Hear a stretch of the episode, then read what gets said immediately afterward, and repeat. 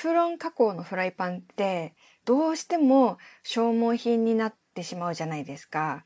テフロンが剥がれたらもうめちゃくちゃひっつくというか、私が持ってる卵焼き器、だし巻き卵を作る四角いフライパンですね。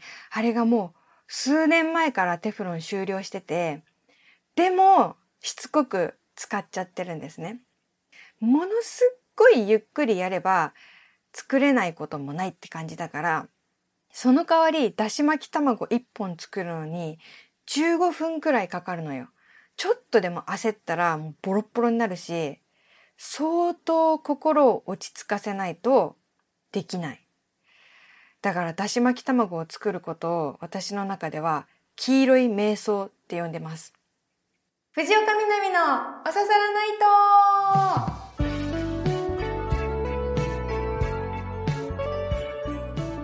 皆さん、やっほー、藤岡みなみです。今週もポッドキャストオリジナルでお送りしていきます。ハッシュタグは番組本編と同じおささらないとつけてつぶやいてください。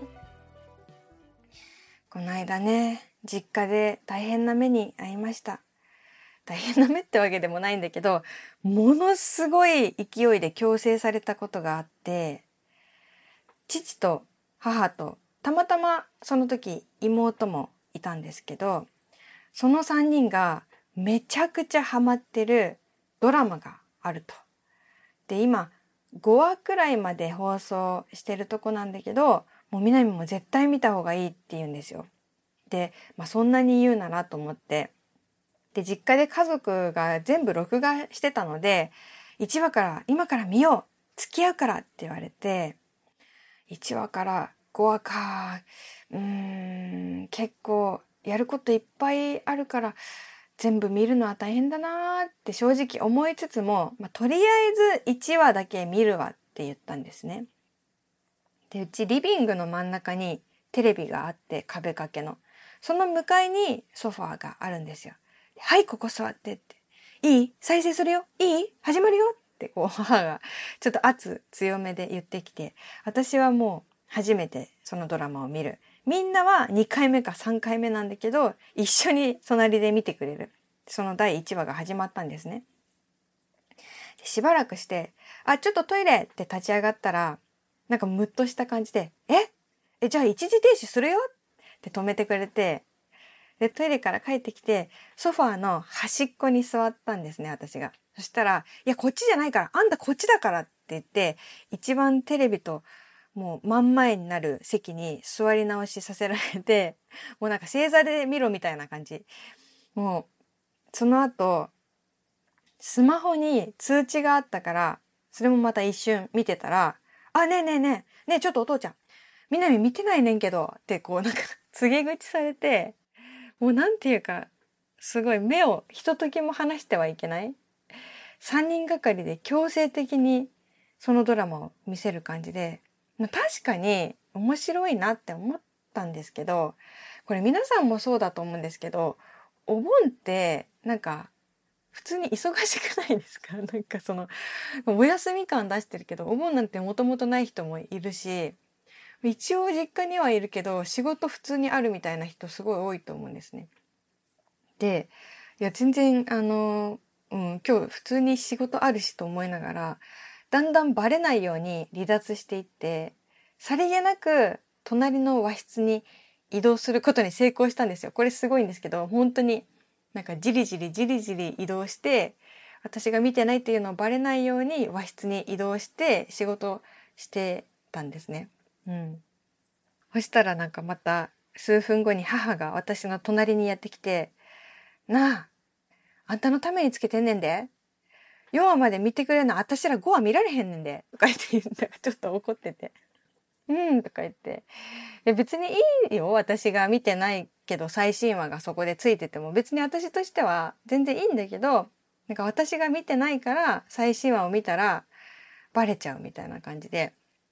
いや、うん、大丈夫、大丈夫。こっちの部屋でもセリフ聞こえてるから大丈夫だよとか言ってごまかしてて、なんかもう特に母がネタバレにものすごい厳密で、でも最後、ねえねえ、もしこの先見続ける気があるんだったら、このシーンだけ真剣に見て、ここ見んかったらもうほんまに後で意味わからんからって言われて、えーと思って、まあでもじゃあそんなに言うんならと思ってなんか重要そうなシーンだけ見たんですけど、その他をあんまりちゃんと見てなかったから、そこだけ見てもわかんなくて、っていうのを繰り返してたら、だんだんみんなね、諦めてくれまして、ちょっと残念そうに私の前で最新話の録画を見始めてました。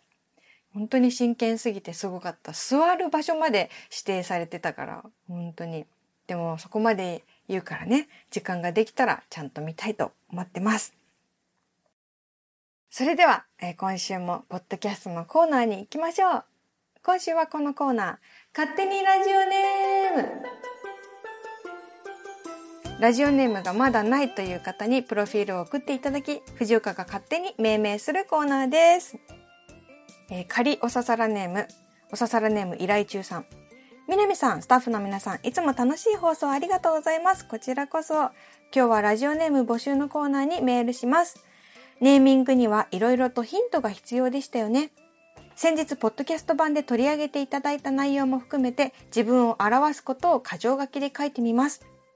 毎朝5時に起きて子供のお弁当を作っている。斬新なおかず募集中です。我が家の定番は、じゃがいも細切りとベーコンを炒めてコンソメとカレー粉で味付けたものです。猫を3匹飼っている。名前は、小麦、かっこオス、わらびとくるみ、かっこ姉妹。毎日癒されています。紙が好き。画材屋に行って紙を見ると燃えます。絵を描かないのに高級水彩画の用紙を買ってしまいます。紙工作も好きで、最近では飛び出す立体の星が自信作です。かっこ言葉ではわかりませんね。本が好き。時間があれば本屋に行っています。人文系をよく読んでいます。付箋を貼りまくるタイプです。パンダのうんこはいい匂いにもペタペタと貼ってますよ。タイムトラベル書店行きたい。ほねほねしているものが好き。鉄塔の造形美はたまりませんね。橋の構造も好きですし、モビールにも燃えます。最後、お金のかからない趣味が多いです。河原で石を積むロックバランスとか日光写真のサイヤのタイプとか、こんな感じです。おささらネームの命名よろしくお願いします。素晴らしい。なんかこれだけ情報いただけたらどんな方なのかめちゃくちゃ浮かび上がってきましたよ。まずね、もう毎朝5時に起きてお弁当を作っている斬新なおかず募集中ですの時点で斬新なおかずって言葉がすごい好きだったから、斬新おかず探検隊っていう言葉がね、パッて浮かびました。斬新おかず探検隊。隊ってなんか一人なのに、なんかね、人数増えちゃったけど。で、猫を飼ってるって言われたら、もう私もう猫大好きだから、実家に猫2匹ってね。だからね、猫飼ってるって言われちゃったらもうね、猫要素を入れないわけにはいかないよね。うん。猫を絶対無視できなくなりましたね、これで。うん。で、紙を見るのが好きで、絵を描かないのに高級水彩画の用紙を買う。描かない画家っていう言葉も浮かんできましたよ。うん。あ、そしてパンダのうんこはいい匂いにペタペタ付箋を貼っていただきありがとうございます。どこに貼ったのか教えてほしい。嬉しい。こうペタペタっていうのもすごい良くて、ペタペタ。さっきね、ちょっとあの、紙工作が好きって聞いてワクワクさんっていう言葉が浮かんだんだけど、ペタペタさんっていうのもいいかもしれない。ペタペタさん。で、骨骨しているものが好き。この骨骨ももうすでにラジオネーム感があるね、なんかオノマトペですよね。骨骨。うん。そうだな。今浮かんだのは、まあ、斬新おかず探検隊と書かない画家。で、ペタペタさんでしょ？で、やっぱ猫入れたいので、骨、骨子ってどうですか？これちょっとあの、一押しなんですけど、骨骨子。猫入ってるし、なんかわかんないけど、名前っぽいじゃん。骨骨子。あの、骨、中黒骨子。骨骨子。書かない画家、骨骨子。あ、別に繋げなくていいんですけど。誰なんだって感じになっちゃいましたけど。あとは、ペタペタ骨子。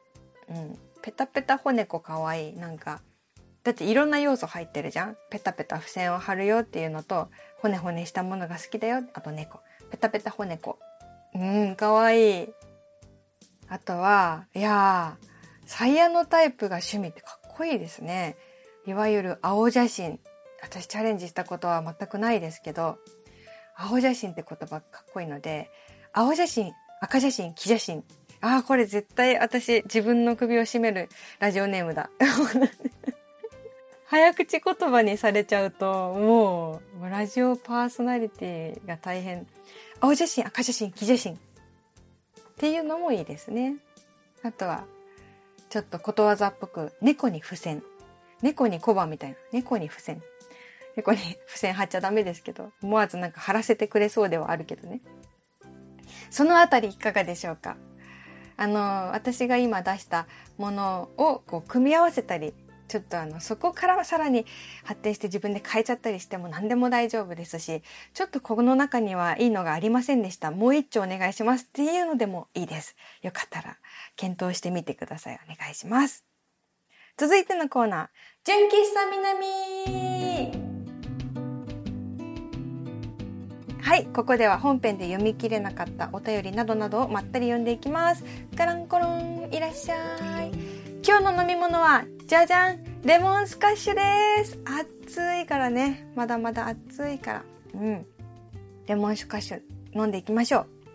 おささらネーム、ポルティ275さん。みなみさん、スタッフの皆さん、お晩であります。お晩であります。タイムスリップ夏休み。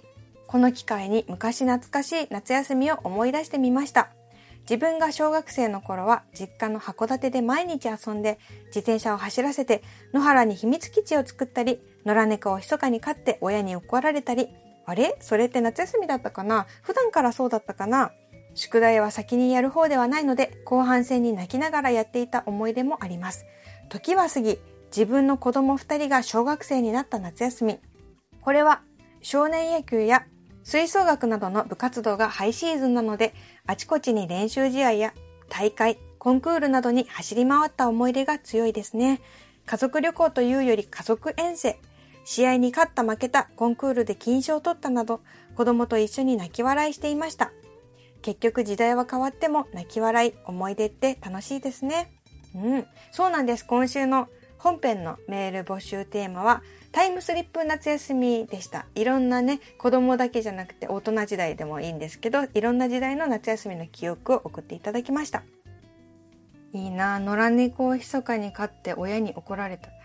あー、なんか、子供の頃、内緒で猫を飼ったってなんかめちゃくちゃいいな。私は、スズメが落ちてて、そのスズメをなんか箱に入れてあげたような記憶があるんですよね。なんかこう友達と一緒に。でもその後どうなったかなんかさスズメとかって捕まえたりさ飼ったりしちゃダメだからさただなんか落ちててちょっと弱っている子だったからちょっと守ろうかみたいな感じになってでその心配する気持ちとあとなんか急に何かをこう飼い始めたのかもしれないみたいななんかこう、ワクワクするって言ったらあれなんだけど、ドキドキする気持ちありましたね。あれ思い出しました。そっか。じゃあ、自分が夏休みの時と、あと子供が小さかった時の夏休みの、なんか、二重構造のメール、ありがとうございます。続いて、おささらネームちょっちゃんパパさん。みなみちゃん、こんばんは、こんばんは。先日、子供の頃に住んでいた地域に行く機会があり、せっかくなので車を止めて少し歩いてみました。当時住んでいた家は残っておらず、綺麗な宅地になっていて大きな公園もできていました。当時は札幌市内でもまだまだ緑がたくさん残っていて、僕の住んでいた家の前はちょっとした森のようになっていました。夏休み中は友達と森の中を探検したり、バッタを捕まえたりして一日中遊んでいました。小学校1年生の夏休み中は、朝起きると朝顔に水をあげるのが日課だったんですが、この時の朝の何とも言えない空気の匂いは今でも覚えています。夜は星が綺麗に見えたので、母と夜空を見上げては星座を教えてもらったりしました。母は去年天国へ旅立ちましたが、今の僕の年齢よりかなり若いその時の母はどんな思いで子育てをしてくれていたのかななんて考えていたらちょっと泣いちゃいました。2023年8月、半世紀も前の夏休みにちょっとだけタイムスリップした一日となりました。うーん。いやそっか私もさ夏休みの思い出今「はい思い出して」って言われてもなかなか思い出せることって限られてるんだけどもし当時住んでいた場所とか訪れた場所に今行ったらそこで思い出すことって絶対ありますよね。そう思うと変じゃないですかなんか記憶って外付けハードディスクっていうかさ体の中にないっていうのが不思議ですよね。うん。そっかそっか、お母様との思い出、大切な思い出を教えてくれてありがとうございます。えー、続いて、ラジオネーム、B6 さん。ルマンドをこぼさずに食べられる藤岡さん、こんにちは。B6 です。ご無沙汰しております。小さい頃プールが苦手でした。特に夏休みにある水泳記録会がどうしても嫌で、夏の憂鬱の種でした。小学6年生の夏、そんな私にチャンスが訪れます。県の教育委員会が主催する冒険キャンプに参加すれば、日程の被る記録会には出なくていいと先生が言うんです。もちろん飛びつきました。定員があり、抽選になったものの何とか選ばれ、見事に記録会を回避できました。ところが、このキャンプがマジできつかった。川を渡った林から自分たちで切り出した竹と配布されたビニールシートでのテント作りからスタート。毎日の食事の用意や夜の虫との戦い、止まない雨、山奥の川あたりでの10泊の原始生活は何人もリタイアするものが出るほどハードでした。雨で湿ったかまどにやっとの思いで火を起こし、川から汲んできた水を沸かさないと水分も取れない毎日です。蛇口をひねれば水が出ることのありがたさを学んだ体験になりました。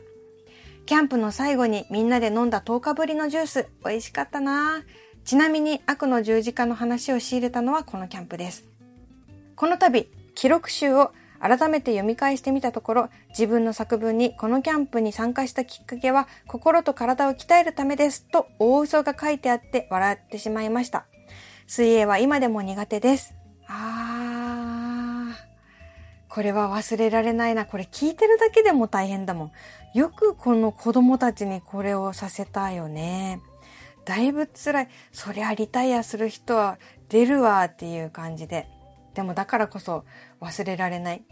いい意味でも、ちょっとしんどい意味でも、めちゃくちゃ記憶に残る夏でしたね。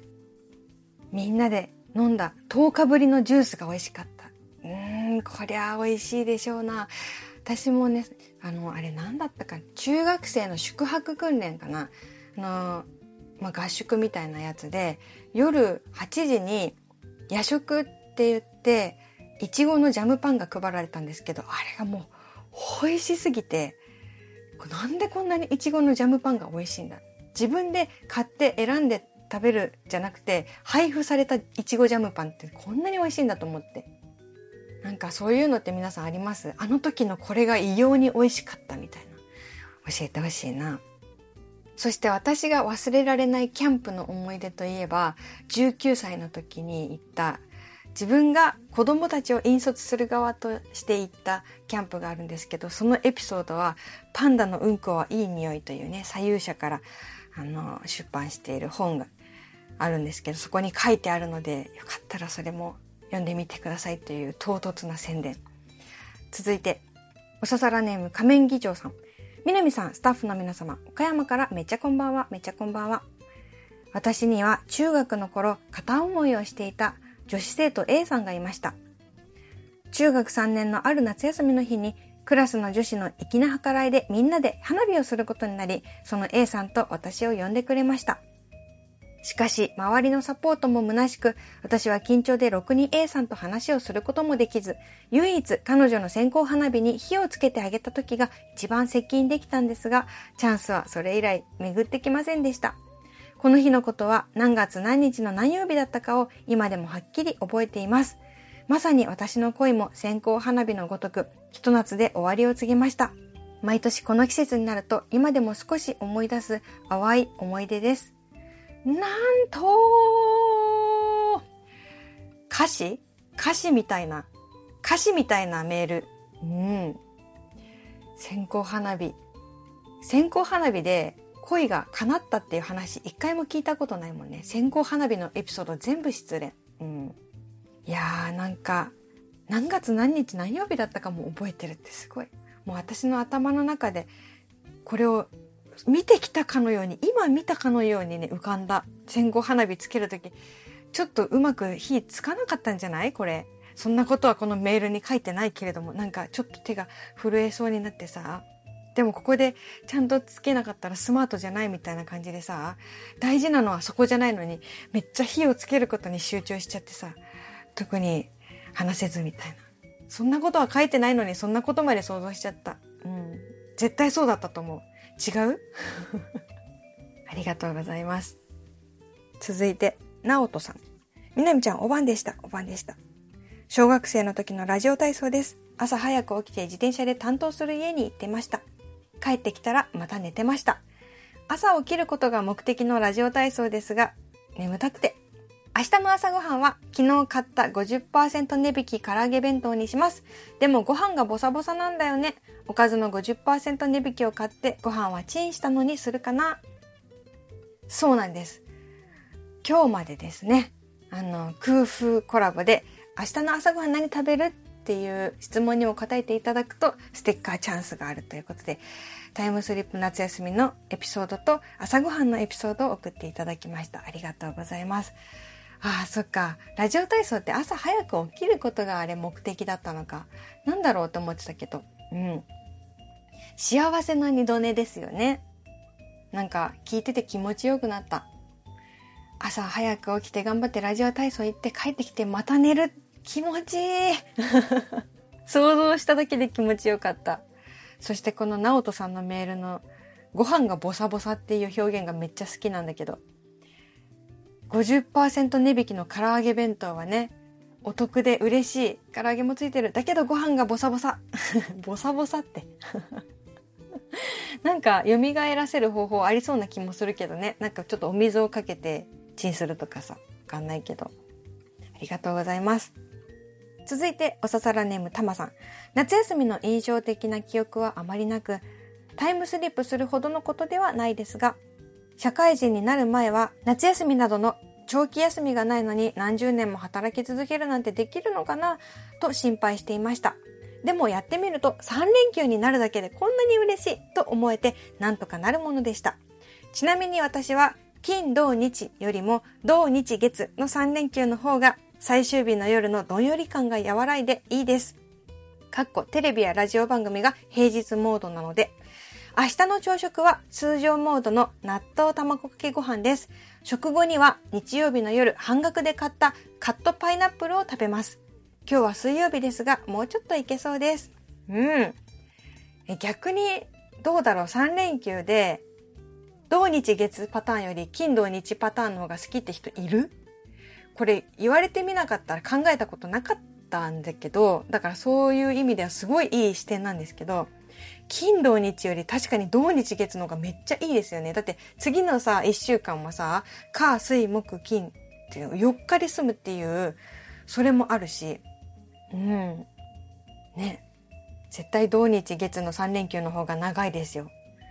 同じ、え ?72 時間？え、3日間って72時間うん。同じ72時間じゃないと思う、絶対。そして明日は納豆卵かけご飯と半額カットパイナップル。半額が続いております。カットパイナップルうまいですよね。食べる前はさ、ちょっと酸っぱいかもって思うんだけどさ、食べ始めると止まらない。それがカットパイナップル。9月は3連休があるんじゃなかった？うん。ちょっと、それ目指して、なんとかやっていきましょう。続いておささらネーム天の弱坊やさん。暑さのせいでミスしてばっかりもう暑いの嫌と思っていたんですが、よくよく考えてみたら、春も夏も秋もウィンターも天の弱坊やは大なり小なりのミスをしょっちゅうしてました。よし明日の朝は大好きな鮭のおむすびを食べよ 明るい。とにかく明るい天の弱坊やがやってきましたよ。大好きな鮭のおむすび、いいですね。こう大好きなね、メニューがあると朝起きれるし、その後も頑張れる。だから、あれかな鮭のおむすび、海苔巻いてるのかな巻かないのかなどんな感じなんだろう。鮭のおむすびに流儀ありますよね、皆さん。私は、あれ、鮭フレークをかけたご飯にマヨネーズをかけるのがむちゃくちゃ好きだった時期があった。15から18歳の時かな。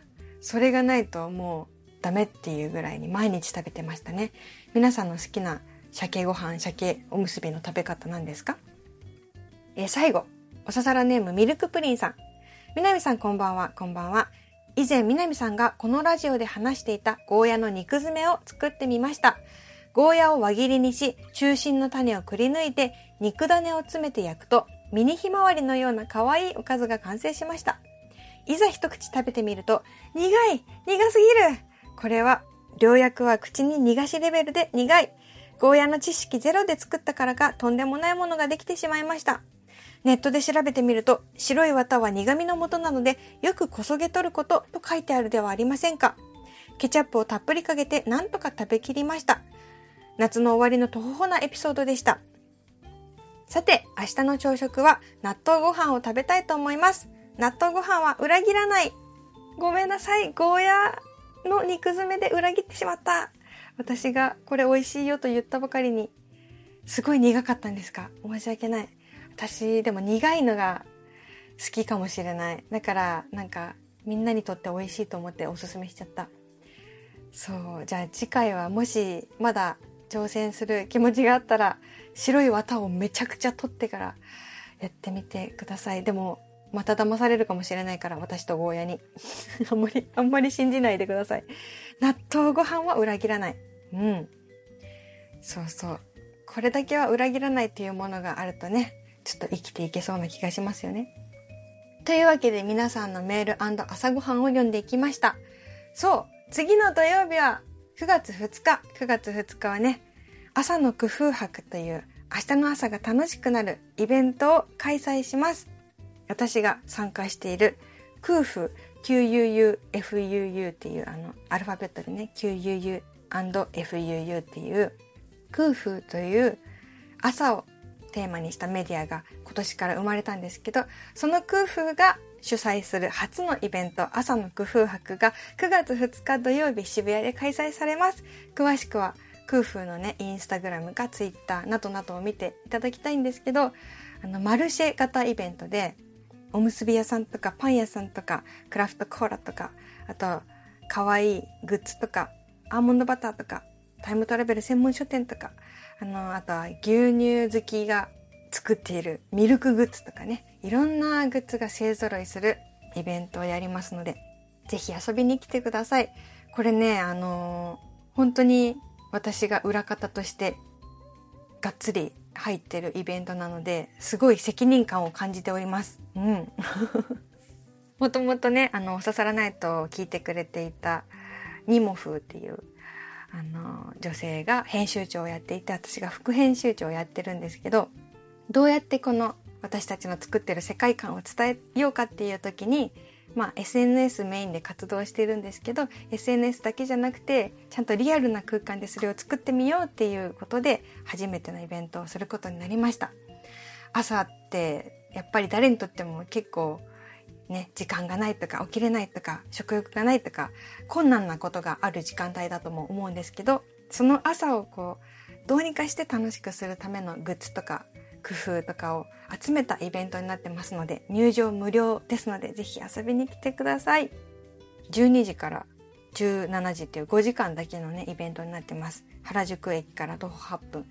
ちょっとね、あの、そんな言われてもいきなり原宿なんか行きませんからっていう方の方がほとんどだと思うんですけど、行けない方にも楽しんでいただけるようなことをいろいろ考えていきたいと思いますので、ぜひ空風のインスタグラム、ツイッターなどなどフォローしていただけたら嬉しいです。おささらナイトのツイッターのアカウントからも飛べるようにあのお知らせします。よろしくお願いします。では、今月は皆さんの朝ごはんをたくさん教えていただきましたけれども、来週からはまた通常のポッドキャストに戻りましていろんなコーナーをまた募集したいと思います。ドジの同人誌、僕は血のパンの人、自重テクニック、そうです、私は偉人です、などなどいろいろありますので、よかったら送ってください。宛先は南アットマーク stv.jp です。では、えー、今日の予言、えー、明日の朝ごはんに皆さんが目玉焼きを作るとすごくいい半熟具合で焼くことができます。いやいや、私は硬い派ですとかあるかもしれないですけど、あと、これ大胆な予想ですけど、君が2つの卵である確率、普段の3倍。意味のないことを言ってしまったかもしれない。まあ、とにかく明日からも来週からも皆さんにね、ちょっといいことがありますよ。そう信じてますよということです。来週からもこの場所でお会いできるの楽しみにしてます。お相手は藤岡みなみでした。またね